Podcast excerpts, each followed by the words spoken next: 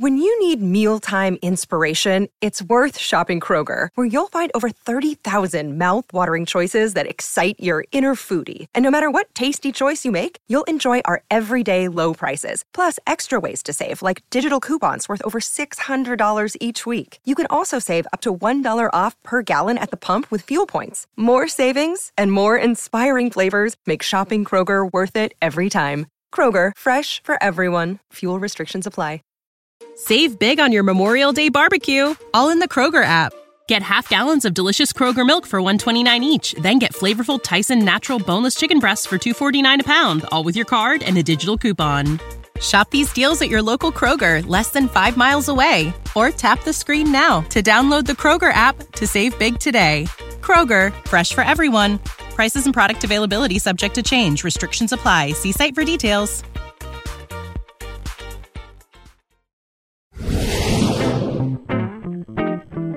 El Gran Gatsby, de Francis Scott Fitzgerald.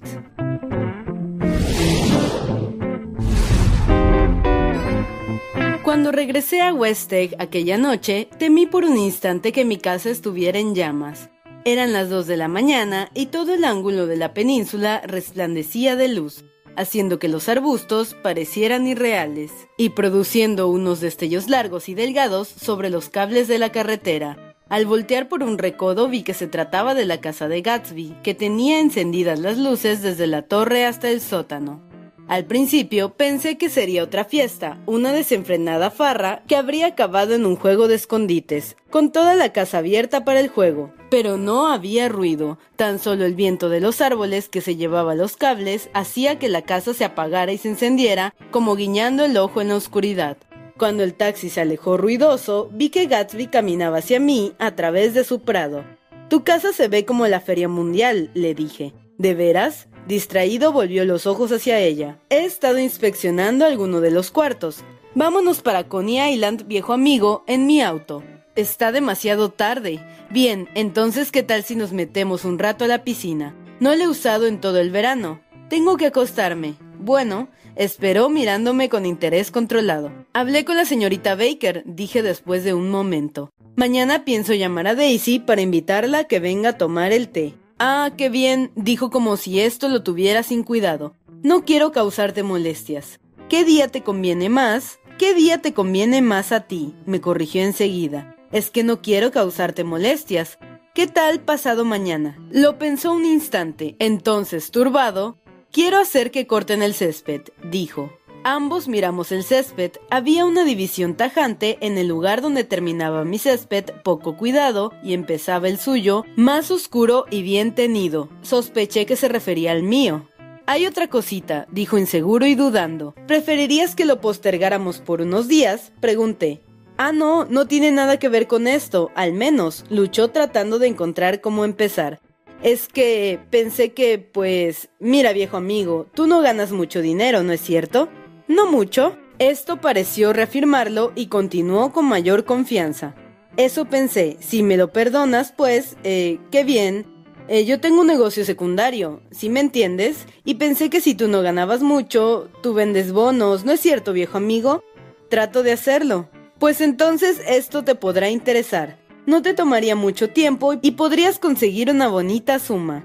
Es algo más bien confidencial. Me doy cuenta ahora de que bajo circunstancias diferentes, esta conversación habría podido ser un momento crucial en mi vida, pero como la oferta fue hecha sin ningún tacto, y obviamente como contraprestación por los servicios que había de prestarle, no tuve más salida que plantarlo en seco. Tengo el tiempo copado, dije. Te lo agradezco mucho, pero no puedo con más trabajo. No tendrías nada que ver con Wolfsheim. Era evidente que eludía la conexión mencionada al almuerzo pero le aseguré que se equivocaba. Se quedó un momento más esperando a que yo iniciara la conversación, pero yo me encontraba demasiado absorto para ponerme a conversar y entonces se encaminó a regañadientes a su casa. La velada me había relajado y estaba feliz. Creo que ya iba dormido cuando pasé por la entrada de la casa. No sé pues si Gatsby iría o no a Coney Island o por cuántas horas inspeccionaría sus cuartos, mientras su casa seguía relumbrando llamativa. Al otro día, llamé a Daisy desde la oficina y le invité a tomar el té a mi casa. No traigas a Tom, la previne. ¿Qué dices? Que no traigas a Tom. ¿Quién es Tom? preguntó inocente. El día convenido amaneció diluviando. A las 11 de la mañana, un hombre de impermeable, arrastrando una podadora, tocó a la puerta y dijo que el señor Gatsby lo había enviado para que cortara el césped. Esto me recordó que se me había olvidado decirle a la finlandesa que regresara, y entonces tuve que ir al pueblo de West para buscarla entre callejones empantanados y muros pintados con cal, y para comprar tazas, limones y flores. Las flores fueron innecesarias, porque a las dos llegó todo un invernadero de Don de Gatsby, con innumerables receptáculos para acomodar flores. Una hora después, la puerta del frente se abrió nerviosamente y Gatsby, en un vestido de paño blanco, camisa color plata y corbata dorada, se apresuró a entrar. Estaba pálido y tenía oscuros signos de insomnio bajo los ojos. ¿Está todo en orden? procedió a preguntar. El césped se ve bien, si a eso es a lo que te refieres. ¿Qué césped? preguntó inexpresivo. Ah, el del jardín. Se asomó por la ventana, pero a juzgar por su expresión, creo que nada vio. Se ve muy bien, anotó vagamente. Uno de los diarios dijo que creían que dejaría de llover hacia las cuatro. Creo que fue el journal. ¿Lo tienes todo dispuesto para servir el... el té? Lo llevé a la despensa, donde miró con gesto adusto a la finlandesa. Juntos revisamos los doce pasteles de limón de la salsamentaria. ¿Serán suficientes? Pregunté. Claro, claro, están perfectos. Y añadió con voz hueca. Viejo amigo. La lluvia se dio un poco después de las tres y media, dejando una neblina húmeda a través de la cual nadaban ocasionalmente gotitas como de rocío. Gatsby miraba con ojos ausentes una copia de la economía de Clay, sobresaltado por los pasos de la finlandesa que sacudía el piso de la cocina y mirando de vez en cuando hacia las empapadas ventanas como si una serie de acontecimientos invisibles pero alarmantes estuvieran teniendo lugar afuera. Al cabo se levantó y me informó con voz insegura que se marchaba a casa. ¿Y eso por qué? Nadie va a venir a tomar el té, es demasiado tarde. Miró su reloj como si tuviera algo urgente que hacer en otra parte. No puedo esperar todo el día. No seas tonto, solo faltan dos minutos para las cuatro. Se sentó sintiéndose miserable como si yo lo hubiese empujado, en el preciso instante en que se oyó el ruido de un motor que daba la vuelta por el camino hacia la casa. Ambos brincamos y un poco inquieto yo también salí al prado. Bajo los desnudos árboles de lila que aún goteaban, un auto grande subía el sendero. Se detuvo. El rostro de Daisy, ladeado bajo un sombrero color lavanda de tres picos, me miró con una brillante sonrisa de éxtasis. Este es el mismísimo lugar donde vives, querido mío. El estimulante rizo de su voz era un salvaje tónico en la lluvia. Tuve que seguir su sonido por un momento, alto y bajo, solo con mi oído, antes de que salieran las palabras.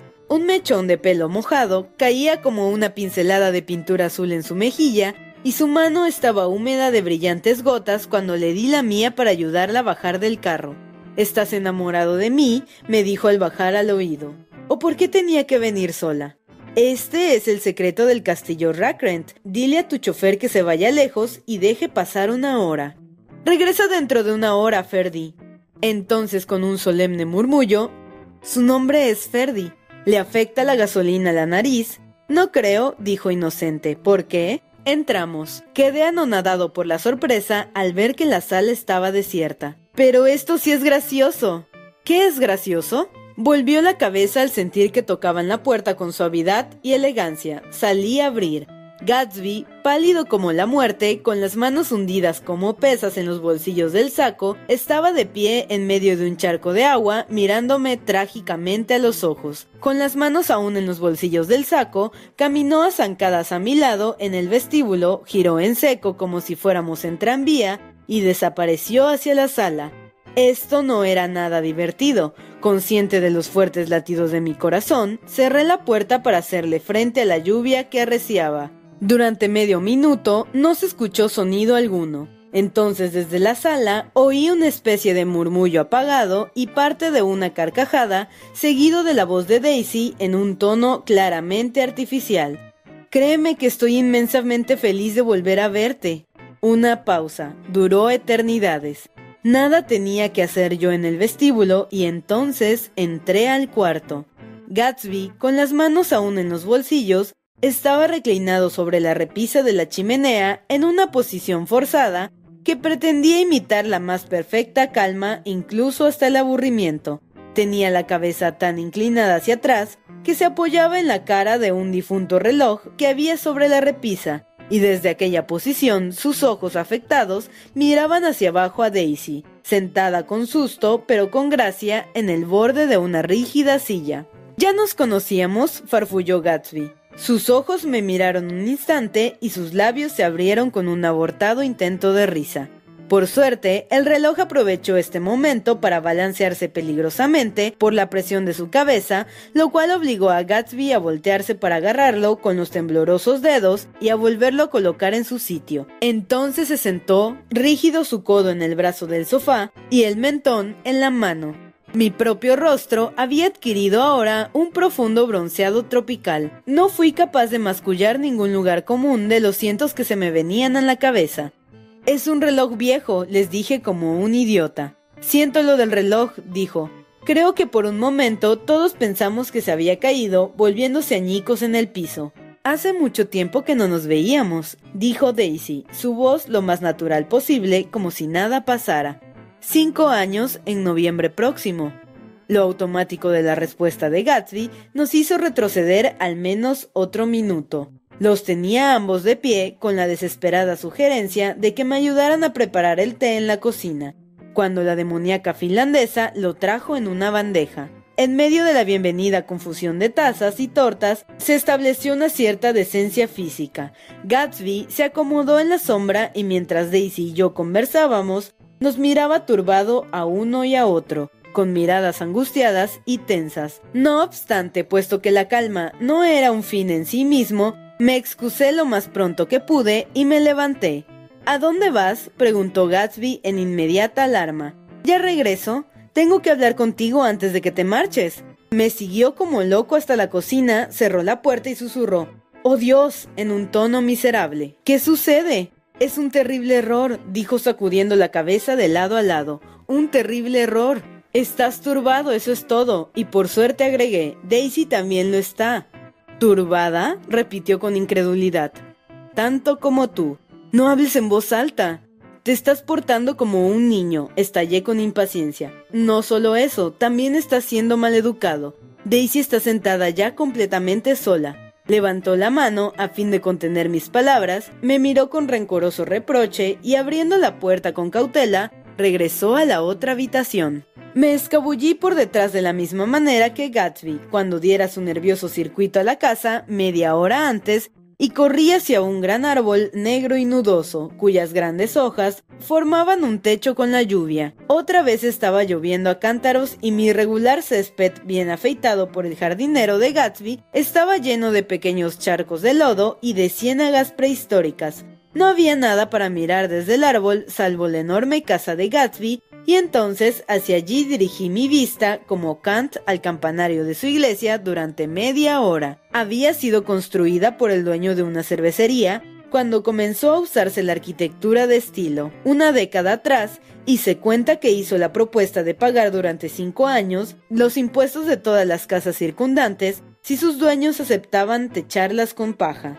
Es posible que su rechazo le quitara las ganas de su plan de fundar una familia, y lo llevara a un rápido declinar. Sus hijos vendieron la casa cuando aún colgaba de la puerta la corona fúnebre. Los norteamericanos, si bien algunas veces desean ser siervos, siempre se han negado a pertenecer al campesinado. Después de media hora, con el sol brillando de nuevo y el auto de la repostería dando vuelta en la casa de Gatsby, con más materia prima para la comida de sus sirvientes, me di cuenta de que él no probaría bocado. Una criada comenzó a abrir las ventanas de su casa, se asomó un instante por casa una y recostada en el gran mirador central, escupió pensativa el jardín. Era hora de regresar. Mientras estuvo lloviendo, me pareció como si sus voces susurraran, elevándose y ampliándose una y otra vez con alientos de emoción, pero en el actual silencio pensé que uno igual había caído sobre la casa también. Entré. Pero a pesar de haber hecho todos los ruidos posibles en la cocina, lo único que me faltó fue tumbar la estufa, como que no escucharon nada. Estaban sentados en ambos lados del sofá, mirándose como si se hubieran formulado una pregunta o como si ésta estuviera aún en el aire, desaparecido todo vestigio de turbación. Daisy tenía el rostro bañado en lágrimas y cuando entré saltó y comenzó a limpiárselo con un pañuelo delante del espejo. Pero en Gatsby había un cambio que me dejaba bastante perplejo. El hombre literalmente resplandecía, sin mostrar su entusiasmo con gesto o palabra algunos, irradiaba un nuevo bienestar que llenaba el saloncito. Ah, hola, viejo amigo, dijo, como si no me hubiese visto hace años. Por un momento pensé que me iba a dar la mano. Ya escampó, dije. Sí, cuando se dio cuenta de qué estaba diciendo yo y que había destellos de sol en el cuarto, sonrió como el hombre que pronostica el clima, como un arrobado promotor de la luz recurrente, y le repitió la noticia a Daisy. ¿Qué te parece? Escampó. Me alegro, Jay. Su garganta, llena de belleza dolorida y sufriente, expresaba ahora tan solo su inesperada felicidad. Quiero que tú y Daisy vengan a mi casa, dijo. Me gustaría que ella la conociera. ¿Estás seguro de que deseas que yo vaya? Por supuesto, viejo amigo. Daisy subió a lavarse la cara, demasiado tarde me acordé con humillación de mis toallas, mientras Gatsby y yo esperábamos en el césped. Se ve bien mi casa, ¿no? preguntó. Mira cómo absorbe la luz la fachada de adelante. Le dije que era espléndida. Sus ojos la recorrieron, cada arco y cada torre cuadrada. Solo me tomó tres años ganarme el dinero para comprarla. Pensé que lo habías heredado. Lo heredé, viejo amigo, dijo automáticamente, pero lo perdí casi todo en el gran pánico, el pánico de la guerra. Creo que apenas sabía lo que decía, porque cuando le pregunté en qué negociaba, me contestó, esto es asunto mío, antes de darse cuenta de que la respuesta no era apropiada. Ha estado en varios ramos, se corrigió, en el farmacéutico y luego en el petrolífero, pero ya no estoy seguro de ninguno de los dos. Me miró con más atención. ¿Quieres decirme que has estado pensando de la propuesta que te hice la otra noche? Antes de que pudiera responder, Daisy salió de la casa y las dos hileras de botones de bronce de su traje resplandecieron en la luz del sol. ¿Aquella inmensa casa que está allá? exclamó señalándola. ¿Te gusta? Me fascina, pero no me explico cómo puedes vivir en ella tú solo. La mantengo llena de gente interesante día y noche, de gente que hace cosas interesantes, gente famosa. En lugar de tomar un atajo por el estuario, bajamos por el camino y entramos por la puerta grande. Con murmullos de fascinación, Daisy admiró este o aquel aspecto de la silueta feudal contra el cielo. Admiró los jardines, el chispeante olor de los junquillos, el ligero del espino y las flores del ciruelo y el pálido y dorado de la madreselva. Era raro llegar a las escalinatas de mármol y no encontrar el crujir de vestidos brillantes dentro y fuera de la puerta, y no escuchar voces salvo la de los pájaros en los árboles. Y dentro, mientras recorríamos salones de música estilo María Antonieta y salas estilo restauración, sentí que había huéspedes escondidos tras cada mesa y cada sofá, bajo órdenes de mantener total silencio hasta que pasáramos junto a ellos, cuando Gatsby cerró la puerta de la biblioteca Merton College, podría haber jurado que escuché al hombre ojos de búho prorrumpir una fantasmal carcajada. Subimos y pasamos por alcobas de estilo, recubiertas en seda rosa y lavanda, y alegres con las flores nuevas y a través de vestidores, salones de brillar y sanitarios con baños de inmersión. Entramos como intrusos en una alcoba donde un desgreñado hombre en pijama hacía en el piso ejercicios para el hígado. Era el señor Klipsringer, el interno. Lo había visto vagar ávido por la playa aquella mañana. Por último, llegamos a los aposentos de Gatsby. La alcoba, un baño y un estudio Adam, donde nos sentamos a tomar una copa de algún chartreuse que sacó de un mueble empotrado en la pared. Ni por un momento dejó de mirar a Daisy y pienso que reevaluó cada artículo de su casa de acuerdo al grado de aprobación que leyó en sus bien amados ojos. Alguna vez, él también se quedaba observando sus posesiones con una mirada atónita, como si ante la real y sorprendente presencia de Daisy, nada de ello siguiera siendo real. Una vez casi se cae en un tramo de escaleras. Su alcoba era el cuarto más sencillo de todos, exceptuando el vestidor, que estaba dotado de un juego de tocado de oro puro. Daisy tomó el cepillo con placer y se arregló el pelo. Entonces Gatsby se sentó, entrecerró los ojos y comenzó a reír. Es muy extraño, viejo amigo, dijo con hilaridad. No puedo, cuando trato de... Era evidente que había experimentado dos estados y que entraba en el tercero. Pasado su turbación y la irracional felicidad, lo consumía ahora el asombro por la presencia de Daisy.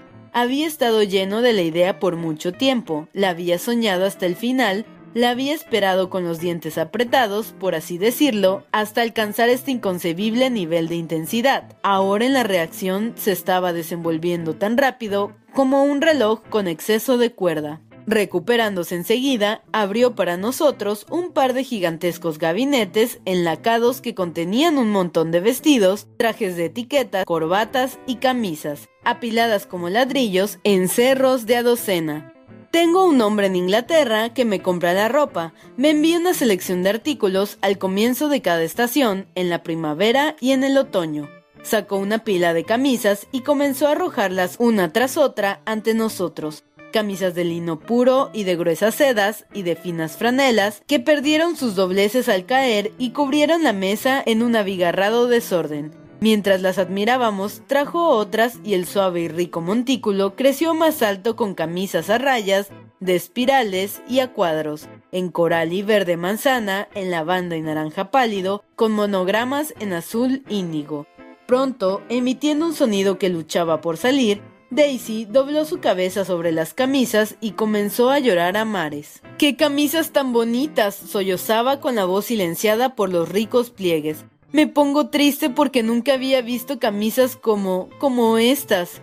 Después de ver la casa nos disponíamos a observar los alrededores y la piscina, el hidroavión y las flores de pleno verano, pero en el exterior de la ventana de Gatsby había comenzado a llover de nuevo y nos quedamos solo viendo la corrugada superficie del estuario. Si no fuera por la neblina, podríamos ver tu casa al otro lado de la bahía, dijo Gatsby. Ustedes mantienen una luz verde encendida toda la noche al final del muelle. De pronto, Daisy le pasó el brazo por entre el suyo, pero él parecía absorto en lo que acababa de decir. Es posible que se le estuviera ocurriendo que el colosal significado de aquella luz se hubiera apagado para siempre. Comparado con la gran distancia que lo había separado de Daisy, le había parecido muy cercana a ella, casi como si la tocara. Le parecía tan cercana como una estrella lo está de la luna. Ahora había vuelto a ser tan solo una luz verde en el muelle. Su cuenta de objetos encantados se había disminuido en uno. Yo comencé a caminar por el cuarto examinando diversos objetos en la semipenumbra. Me mostró una fotografía grande de un hombre ya mayor en traje de marinero, colgado en la pared encima de su escritorio. ¿Quién es? Aquel es Dan Cody, viejo amigo. El nombre me sonaba conocido. Ya está muerto, fue mi mejor amigo hace años. Había un pequeño retrato de Gatsby, también en vestido de marinero, sobre la cómoda. Gatsby, con la cabeza echada hacia atrás desafiante, tomado aparentemente cuando tenía más o menos 18 años. Me fascina, dijo Daisy, el copete. No me contaste nunca que tuvieras un copete o un yate. Miren, dijo Gatsby enseguida, tengo una cantidad de recortes sobre ti. Se pararon juntos a examinarlos. Yo iba a pedir que me mostrara los rubíes cuando el teléfono repicó y Gatsby tomó el auricular. Sí, bueno, ahora no puedo hablar. No puedo hablar ahora, viejo amigo. Dije que en un pueblo pequeño. Él tiene que saber que es un pueblo pequeño. Pues si Detroit es tu idea de lo que es un pueblo pequeño, entonces no nos sirve. Colgo. Ven acá rápido, exclamó Daisy junto a la ventana. La lluvia seguía cayendo, pero la oscuridad se había alejado en el oeste y había una oleada color rosa y oro de nubes espumosas sobre el mar. Mira esto, murmuró y luego tras una pausa dijo, Lo único que quisiera sería tomar una de aquellas nubes rosadas, ponerte en ella y empujarte por todas partes. En aquel momento traté de marcharme, pero no querían ni oír hablar de ello. Quizás mi presencia los hacía sentir más satisfactoriamente solos. Ya sé lo que haremos, dijo Gatsby. Pondremos a Clipstringer a tocar el piano. Salió del cuarto gritando Edwig y regresó unos minutos acompañado por un turbado joven, un tanto demacrado, con anteojos de marco de carey y cabello rubio escaso. Ahora venía bien vestido, en una camisa deportiva abierta en el cuello, de tenis y pantalones de drill en un tono nebuloso. ¿Interrumpimos sus ejercicios? preguntó Daisy con cortesía. Estaba dormido, exclamó el señor Clipsinger con un ataque de turbación. Es decir, había estado dormido, luego me levanté. Clipsinger, toca el piano, dijo Gatsby interrumpiéndolo. No es cierto, Edwig, viejo amigo. No toco bien. No, casi no sé tocar, hace tiempo que no prac. Nos vamos para abajo, interrumpió Gatsby. Prendió un interruptor, las ventanas grises desaparecieron al quedar la casa bien iluminada.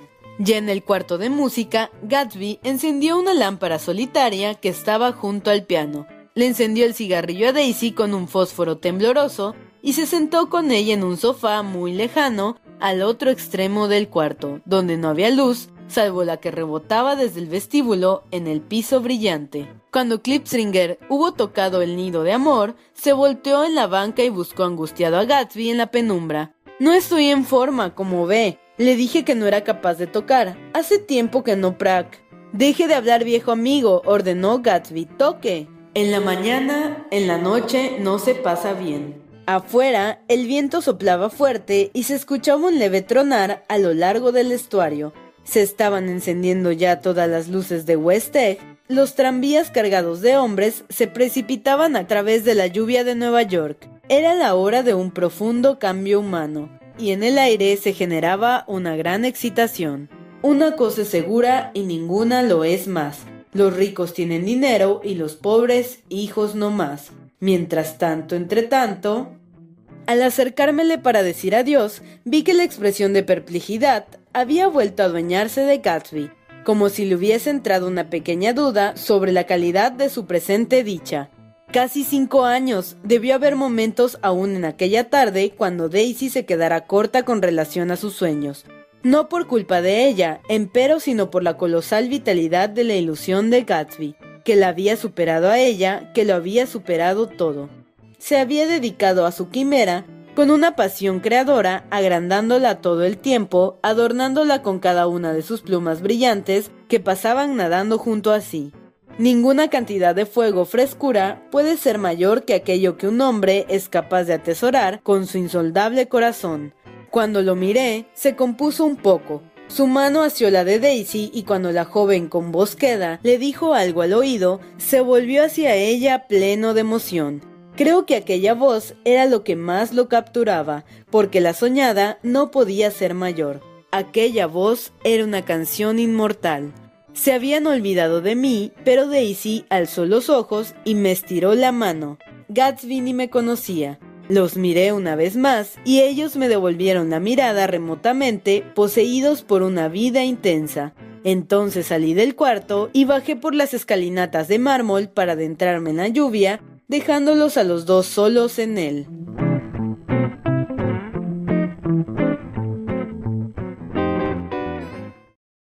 Save big on your Memorial Day barbecue, all in the Kroger app. Get half gallons of delicious Kroger milk for 129 each, then get flavorful Tyson natural boneless chicken breasts for 249 a pound, all with your card and a digital coupon. Shop these deals at your local Kroger, less than 5 miles away, or tap the screen now to download the Kroger app to save big today. Kroger, fresh for everyone. Prices and product availability subject to change. Restrictions apply. See site for details.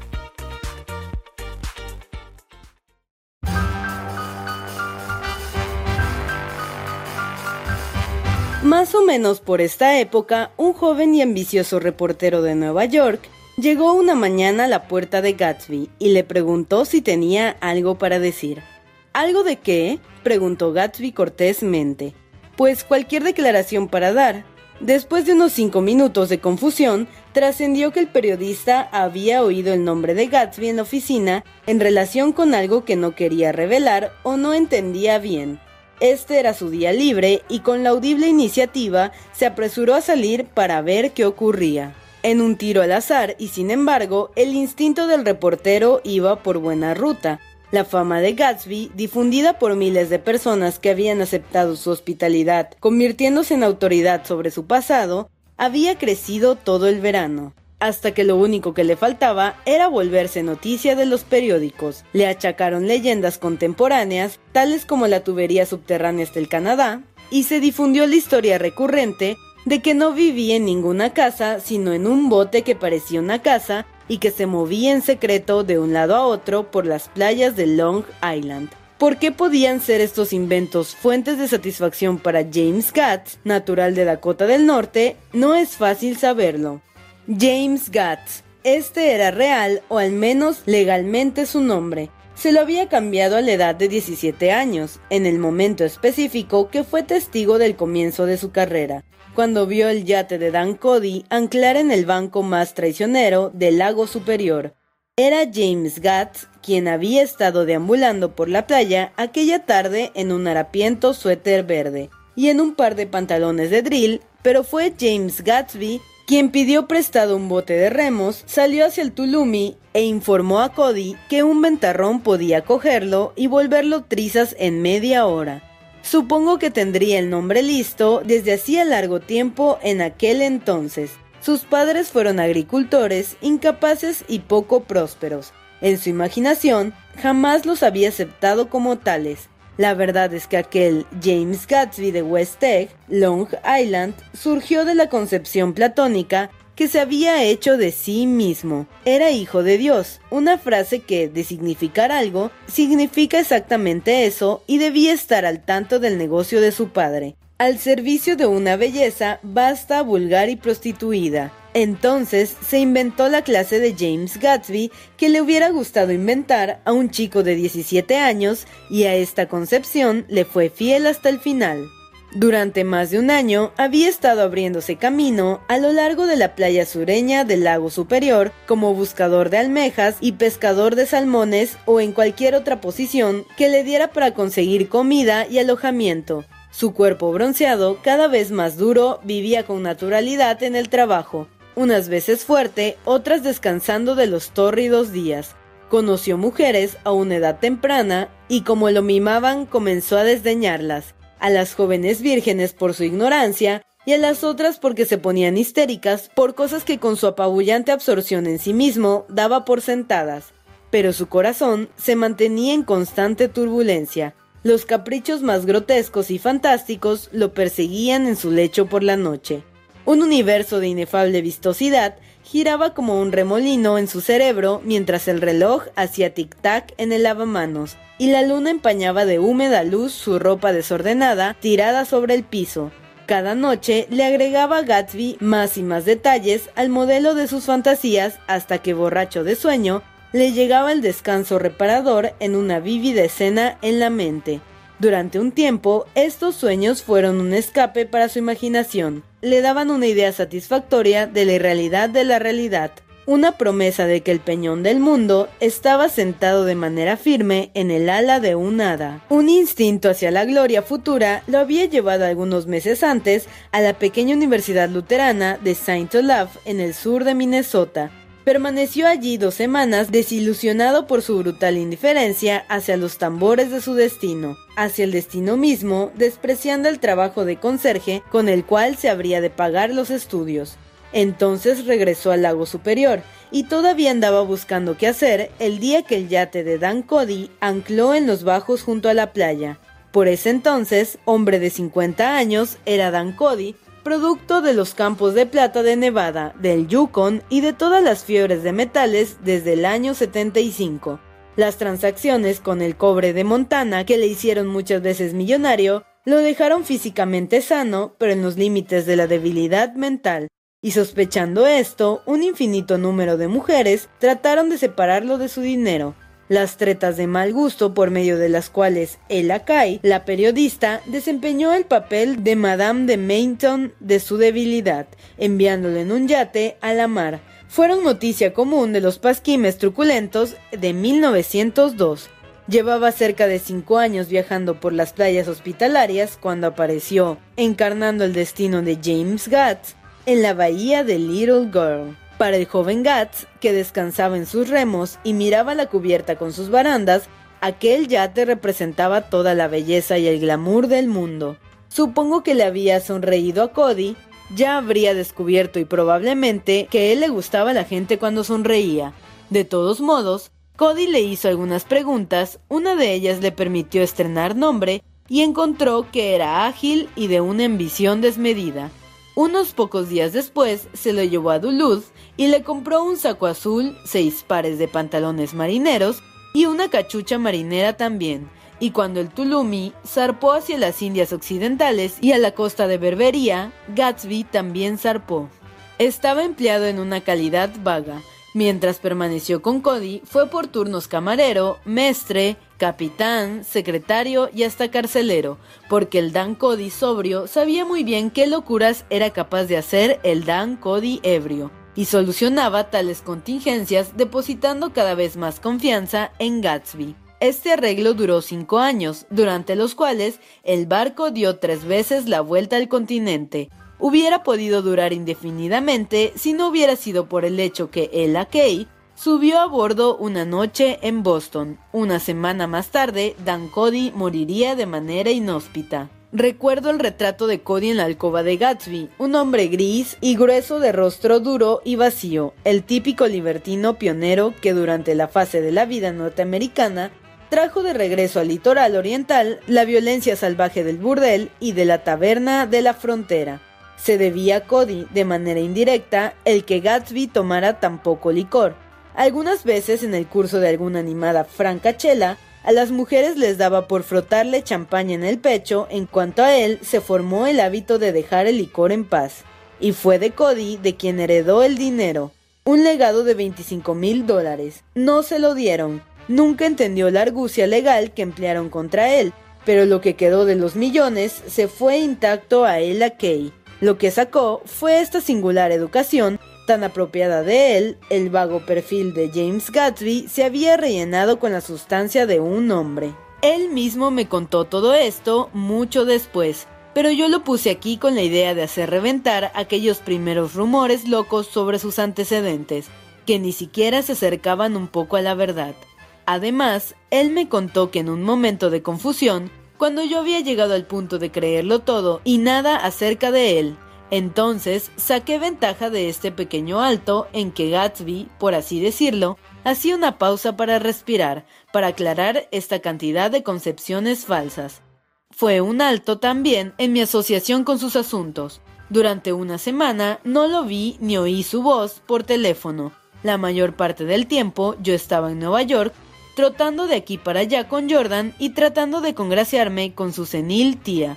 Pero al fin, una tarde dominical, me encaminé a su casa. No llevaba allí dos minutos cuando alguien trajo a Tom Buchanan para tomarse un trago. Yo me sobresalté como es natural pero lo que más me sorprendió es que esto no hubiera sucedido antes. Era un grupo de tres jinetes, Tom, un hombre de apellido Sloan y una mujer ataviada en un bello vestido de montar color castaño que había estado allí antes. Qué bueno verlos, dijo Gatsby de pie en su pórtico. Me encanta que hayan caído por acá, como si les importara. Siéntese, por favor. ¿Desean un cigarrillo o un cigarro? Caminaba por el cuarto con rapidez, tocando timbres, Haré que les traigan algo de beber en un minuto. Lo afectaba profundamente que Tom se encontrara allí, pero se sentía mal de todas maneras hasta que les hubiera podido ofrecer algo, intuyendo que para eso venían. El señor Sloane no quería nada. ¿Una limonada? No, gracias. ¿Un poco de champaña? Nada, muchas gracias. Lo siento. Estuvo agradable el paseo a caballo. Hay caminos muy buenos por aquí. Supongo que los automóviles... Sí, movido por un impulso irresistible, Gatsby se volvió hacia Tom, que había aceptado ser presentado como un desconocido. Creo que nos hemos encontrado en alguna otra parte antes, señor Buchanan. Oh, sí, dijo Tom, con cortesía a Oscar, pero obviamente sin recordarlo. Sí, nos encontramos antes, lo recuerdo muy bien. Hace más o menos dos semanas. Es cierto, usted estaba con Nick. Conozco a su mujer, continuó Gatsby con agresividad. ¿De veras? Tom se volvió hacia mí. ¿Vive cerca de aquí, Nick? Soy vecino. No me lo diga. El señor Sloane no entró en la charla, sino que se quedó recostado con altivez en su sillón. La mujer tampoco decía nada. Después de los dos highballs se volvió cordial. Todos vendremos a su próxima fiesta, señor Gatsby, insinuó. ¿Cómo dice? Claro, me encantaría tenerlos aquí. Sería muy bueno, dijo el señor Sloane sin sentir gratitud. Bueno, pienso que ya debemos irnos. Por favor, no se apresuren, les insistió Gatsby. Ya había logrado controlarse y quería ver a Tom más tiempo. ¿Por qué no? ¿Por qué no se quedan a comer? No me sorprendería que llegara otra gente de Nueva York. Vengan ustedes a comer el domingo, dijo la dama con entusiasmo. Los dos. Esto me incluía a mí. El señor Sloane se levantó. Ven, dijo, pero solo a ella. De veras, insistió ella, me gustaría que vinieran, tengo mucho espacio. Gatsby me miró inquisitivo. Deseaba ir y no se percataba de que el señor Sloane estaba decidido a que no fuera. Yo creo que no voy a poder, dije. Entonces venga usted, insistió ella concentrándose en Gatsby. El señor Sloane murmuró algo al oído de su mujer. No llegaremos tarde si salimos ya, insistió ella en voz alta. No tengo caballo, dijo Gatsby. Solía montar en el ejército, pero nunca he comprado un caballo. Tendría que seguirlos en mi auto. Excúseme un minuto. Los demás salimos caminando hacia el pórtico, donde Sloane y la dama sostuvieron una apasionada conversación a un lado. Dios mío, me parece que el hombre sí viene, dijo Tom. ¿No se dan cuenta de que ella no quiere? Ella dice que sí quiere. Tiene una comida grande y él no va a conocer un alma allí, frunció el ceño. Me pregunto dónde diablos conocería a Daisy. Por Dios, puede que sea anticuado en mis ideas, pero las mujeres andan rondando demasiado estos días para mi gusto. Conocen toda suerte de bichos raros. De un momento a otro, el señor Sloane y la dama bajaron las escalinatas y se montaron a los caballos. Ven, dijo el señor Sloane a Tom, estamos retrasados, nos tenemos que ir, y después me dijeron a mí, dígale por favor que no lo pudimos esperar, ¿lo hará? Tom y yo nos dimos un apretón de manos, los demás intercambiaron un saludo con la cabeza, y el grupo se marchó trotando veloz por la vereda, desapareciendo bajo el follaje de agosto en el preciso instante en que Gatsby, de sombrero y con una chaqueta liviana en la mano, salía por la puerta delantera. Era evidente que a Tom le molestaba que Daisy estuviera saliendo sola, porque el sábado siguiente vino con ella a la fiesta de Gatsby por la noche. Tal vez fue su presencia lo que le dio a la velada su peculiar tinte de opresión.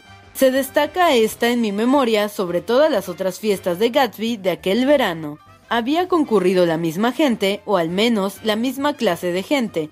Había la misma profusión de champaña, el mismo alboroto abigarrado y multitonal, pero yo sentía algo desagradable en el ambiente, una dureza que lo invadía todo que nunca había estado antes allí. O quizás era simplemente que yo me había acostumbrado a él, que había llegado a aceptar a Westeg como un mundo completo en sí mismo, con sus propias normas y sus propios personajes, no inferior a nada, porque no tenía conciencia de serlo y ahora lo veía de nuevo a través de los ojos de Daisy. No dejaba nunca de entristecerme mirar a través de ojos nuevos las cosas a las cuales uno ha gastado la capacidad de adaptación. Ellos llegaron al atardecer, mientras paseábamos entre los cientos de personas efervescentes, la voz de Daisy le hacía numerosos trucos en la garganta. Estas cosas me excitan tanto, murmuró. Si quieres besarme en cualquier momento durante la velada, Nick, déjamelo saber y tendré todo el gusto de permitírtelo. No más menciona mi nombre o preséntame una tarjeta verde. Estoy repartiendo tarjetas verdes. Mira allí, sugirió Gatsby. Estoy mirando en derredor, estoy pasando delicioso. Tienes que estar viendo los rostros de mucha gente sobre la cual has oído hablar. Los ojos arrogantes de Tom se posaron sobre la multitud. Nosotros no salimos mucho, dijo él. Es más, estábamos pensando que no conozco a nadie aquí. Tal vez conozcas a aquella dama. Gatsby señaló a una fabulosa y poco humana orquídea de mujer, sentada con gran pompa bajo el ciruelo blanco. Tom y Daisy miraron con aquel sentimiento particularmente irreal que acompaña el reconocimiento de una estrella de cine, famosa de una manera fantasmagórica. Hermosa, dijo Daisy. El hombre que estaba agachado a su lado es su director. Gatsby los llevó con gran formalidad de grupo en grupo la señora Buchanan y el señor Buchanan, y tras vacilar un instante, el jugador de polo. Oh, no, objetó Tom enseguida, yo no. Pero era claro que el sonido de esta frase le agradó a Gatsby, porque Tom siguió siendo el jugador de polo por el resto de la velada. Jamás había encontrado tanta gente famosa, exclamó Daisy. Me gustó ese hombre, ¿cómo se llama? El de la nariz esa, como azul. Gatsby lo identificó, agregando que era un pequeño productor. Bueno, en todo caso me gustó. Yo no quisiera seguir siendo el jugador de polo, dijo Tom con amabilidad. Preferiría dedicarme a mirar a toda aquella gente famosa y pasar desapercibido. Daisy y Gatsby bailaron. Recuerdo mi sorpresa por su foxtrot conservador y gracioso. Jamás lo había visto bailar. Luego se fueron caminando hacia mi casa y se sentaron en las gradas por media hora, mientras a petición de ella yo me quedé vigilando en el jardín. En caso de que haya un incendio o una inundación, explicó ella, o cualquier acto de la providencia, Tom salió de su anonimato y apareció cuando estábamos comiendo juntos. ¿Les importa si ceno allí con otra gente? dijo. Hay un tipo echándome unos chistes muy graciosos.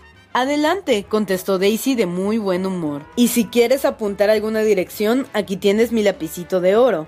Después de un momento miró en derredor y me dijo que la chica era ordinaria pero bonita, y supe que salvo la media hora que había pasado con Gatsby, no se había divertido. Nosotros estábamos en una mesa más achispada de lo normal. Esto era culpa mía. A Gatsby lo habían llamado al teléfono y yo me había sentido bien con esta misma gente tan solo dos semanas antes, pero lo que me había divertido aquella vez ahora me hacía sentir un olor fétido en el aire. ¿Cómo se siente señorita Bedecker? La chica a quien se le hablaba había estado tratando sin éxito de desplomarse sobre mi hombro. Al hacerle esta pregunta se sentó y abrió los ojos. ¿Qué? Una mujer gruesa y letárgica que había estado insistiéndole a Daisy para que jugara al golf con ella en el club local al día siguiente, salió en defensa de la señorita Bedecker. Oh, ella está bien. Cuando ha bebido cinco o seis cócteles, siempre comienza a gritar así. Tengo que decirle que deje de tomar. Ya dejé de tomar, afirmó la acusada con voz hueca. Te escuchamos gritar y le dije al señor Sibet que está aquí. Hay alguien que necesita su ayuda, doctor. Ella le está muy agradecida, dijo otra amiga sin gratitud. Pero usted le mojó todo el vestido cuando le metió la cabeza a la piscina. Lo que más me puede molestar es que me metan la cabeza a la piscina, dijo la señorita Bedecker. Casi me ahogan una vez en Nueva Jersey. Entonces dejé de tomar, replicó el señor Sibet. Mira quién habla, exclamó la señorita Bedecker con violencia. A usted le tiembla la mano, no dejaría que me operara. Esas eran las cosas que sucedían. Mi último recuerdo fue cuando estaba de pie con Daisy, viendo al director de películas con su estrella. Seguía bajo el ciruelo blanco y sus rostros se tocaban, excepto por un pálido y débil rayo de luz de luna que se escurría entre ambos. Se me ocurrió que él había estado agachándose con suma lentitud toda la tarde para lograr esta proximidad, y mientras lo miraba vi agacharse el último grado y besarle la mejilla. Me gusta ella, dijo Daisy. Me parece bonita. Pero todo lo demás la ofendía, y sin posibilidad de discutirle, porque la suya no era una pose sino una emoción, estaba pasmada por este lugar sin precedentes que Broadway había engendrado en una alargada población pesquera de una isla, estaba apabullada por su vigor virgen, exacerbado bajo los viejos eufemismos y el destino demasiado atrevido que llevaba a sus habitantes a dar un atajo de la nada a la nada. Vio algo terrible en esta simplicidad que no logró entender. Yo me senté en las escalinatas delanteras con ellos mientras esperaban el auto. Aquí en el frente estaba oscuro. Solo la brillante puerta lanzaba diez pies cuadrados de luz al aire suave de la madrugada oscura. Algunas veces una sombra se movía contra la persiana de algún tocador del segundo piso, y le cedí el puesto a otra, en una procesión sin fin de sombras que se echaban colorete y polvo en un espejo invisible. ¿Quién es este Gatsby, pues? preguntó Tom de repente. ¿Algún gran contrabandista de licor? ¿Dónde escuchaste eso? pregunté. No lo escuché, lo imagino. Muchos de estos nuevos ricos son solo eso, como tú sabes, grandes contrabandistas de licor. Gatsby no, dije cortante. Se quedó callado por un momento. Los guijarros del camino le tallaban los pies. Bueno, seguro que debió haber sudado mucho para lograr reunir este zoológico. La brisa movía la neblina gris del cuello de piel de Daisy. Al menos son más interesantes que la gente que conozco, dijo con un esfuerzo. No me pareciste tan interesada, pues sí lo estaba. Tom rió y se volvió hacia mí. ¿Te diste cuenta de la cara que hizo Daisy cuando aquella chica le pidió que la metiera en una ducha fría? Daisy comenzó a cantar al compás de la música con un susurro ronco y rítmico que arrancaba significado a cada palabra donde nunca antes lo había tenido y nunca después lo volvería a tener. Cuando la melodía subió, su voz se quebró con dulzura, siguiéndola con esa cualidad que tienen las voces de contraalto, y cada cambio hacía salir un poco más de su cálida magia humana al aire. Mucha gente que está aquí no fue invitada, dijo de pronto, aquella chica no le invitaron. Simplemente se cuelan aquí y él es demasiado cortés para decir algo. A mí me gustaría saber quién es y qué hace, insistió Tom, y creo que me voy a dedicar a averiguarlo. Yo te lo puedo decir ya mismo, contestó ella. Era dueño de unas droguerías, de una gran cantidad de droguerías. Él mismo las fundó. La demorada limusina llegó rodando por el camino. Buenas noches, Nick, dijo Daisy. Su mirada me dejó y buscó el extremo iluminado de las escaleras donde estaban tocando las 3 de la mañana. Un triste balsecito que aquel arco que se escuchaba por la puerta. Después de todo, en la falta misma de distinción de la fiesta de Gatsby, se daban posibilidades románticas ausentes del todo en el mundo de ella. ¿Qué tenía aquella canción que parecía llamarla al regresar al interior ¿Qué sucedería ahora en las incalculables y oscuras horas? Tal vez llegaría algún huésped increíble, una persona completamente extraña de la cual uno se tendría que maravillar, alguna chica joven verdaderamente radiante que con una fresca mirada a Gatsby en un momento de encuentro mágico borraría aquellos cinco años de devoción completa. Me quedé hasta tarde aquella noche. Gatsby me pidió que esperara hasta que estuviera libre y yo permanecí en el jardín hasta cuando el infaltable grupo de nadadores regresó enfriados pero alegres de la playa oscura, y hasta que las luces se extinguieron en los cuartos de huéspedes de los pisos de arriba. Cuando él bajó por las escaleras al fin, su piel bronceada estaba especialmente ceñida al rostro y en sus ojos brillantes se observaba cansancio. A ella no le gustó esto, dijo él enseguida. Claro que sí, no le gustó, insistió él, no se divirtió. Se quedó en silencio y yo adiviné su inexpresable depresión. Siento que me alejo de ella, dijo. Es difícil hacerle entender. ¿Te refieres al baile? El baile hizo un gesto de desdén para todos los bailes que había ofrecido, haciendo sonar sus dedos. Viejo amigo, el baile no importa. Quería de Daisy nada más y nada menos que fuera donde Tom y le dijera jamás te he amado. Borrando cuatro años con aquella frase, podrían ellos después decidir sobre las medidas prácticas que deberían tomar. Una de ellas era que al recuperar a Daisy su libertad, regresaran a Louisville y se casaran saliendo de su casa, como si esto sucediera hace cinco años. Pero ella no entiende, dijo él. Antes ella era capaz de entender. Nos sentábamos horas y horas se derrumbó y comenzó a caminar por el desolado sendero, lleno de cáscaras de frutas y favores descartados de flores aplastadas. Yo no le pediría tanto, aventuré yo. Uno no puede repetir el pasado. No se puede repetir el pasado, exclamó él, no muy convencido de ello. Pero claro que se puede. Miró a su alrededor con desesperación, como si el pasado acechara aquí, en la sombra de su casa, lejos de su alcance por muy poco. Voy a organizar las cosas para que todo sea igual que antes, hasta el último detalle, dijo moviendo la cabeza con determinación. Habló largo sobre el pasado y le colegí que deseaba recuperar algo, una imagen de sí mismo quizás, que se había ido en amar a Daisy. Había llevado una vida desordenada y confusa desde aquella época, pero si alguna vez pudiera regresar a un punto de partida, volvería a vivirla con lentitud, podría encontrar que era la cosa. Una noche de otoño, cinco años atrás, habían estado caminando por la calle mientras caían las hojas cuando llegaron a un lugar donde no había árboles y el andén estaba iluminado de luz de luna. Allí se detuvieron y se miraron cara a cara. La noche estaba fría ya, llena de aquella misteriosa emoción que se da dos veces al año con el cambio de estación. Las inmóviles luces de las casas susurraban en la oscuridad y las estrellas titilaban agitadas. Por el rabillo del ojo, vio Gatsby que los bloques del andén formaban en realidad una escalera que llevaba a algún lugar secreto entre los árboles. Él podía trepar si lo hacía solo, y una vez allí podría succionar la savia de la vida, tragar el inefable néctar del asombro. Su corazón comenzó a latir con más y más fuerza a medida que Daisy acercaba el rostro al suyo. Sabía que cuando besara esta chica y esposara por siempre sus inexpresibles visiones con el perecedero aliento de ella, su mente dejaría de vagar inquieta como la mente de Dios. Esperó un instante, escuchando por un momento más el diapasón que había sido golpeado contra una estrella, y la besó. Al tocarla con sus labios, ella se acercó, ella se acercó a él como una flor, y la encarnación se completó. En medio de todo lo que dijo, aún en medio de su apabullante sentimentalismo, yo recordaba algo, un ritmo esquivo, el fragmento de palabras perdidas que había escuchado hacía largo tiempo.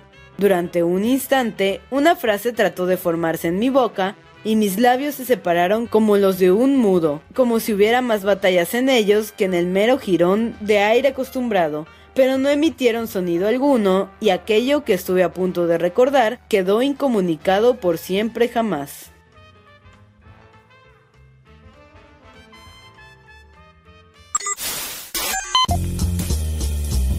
No te pierdas la continuación de esta historia. Capítulos todos los martes y viernes. Suscríbete. El Cuentero, con historias para tus oídos.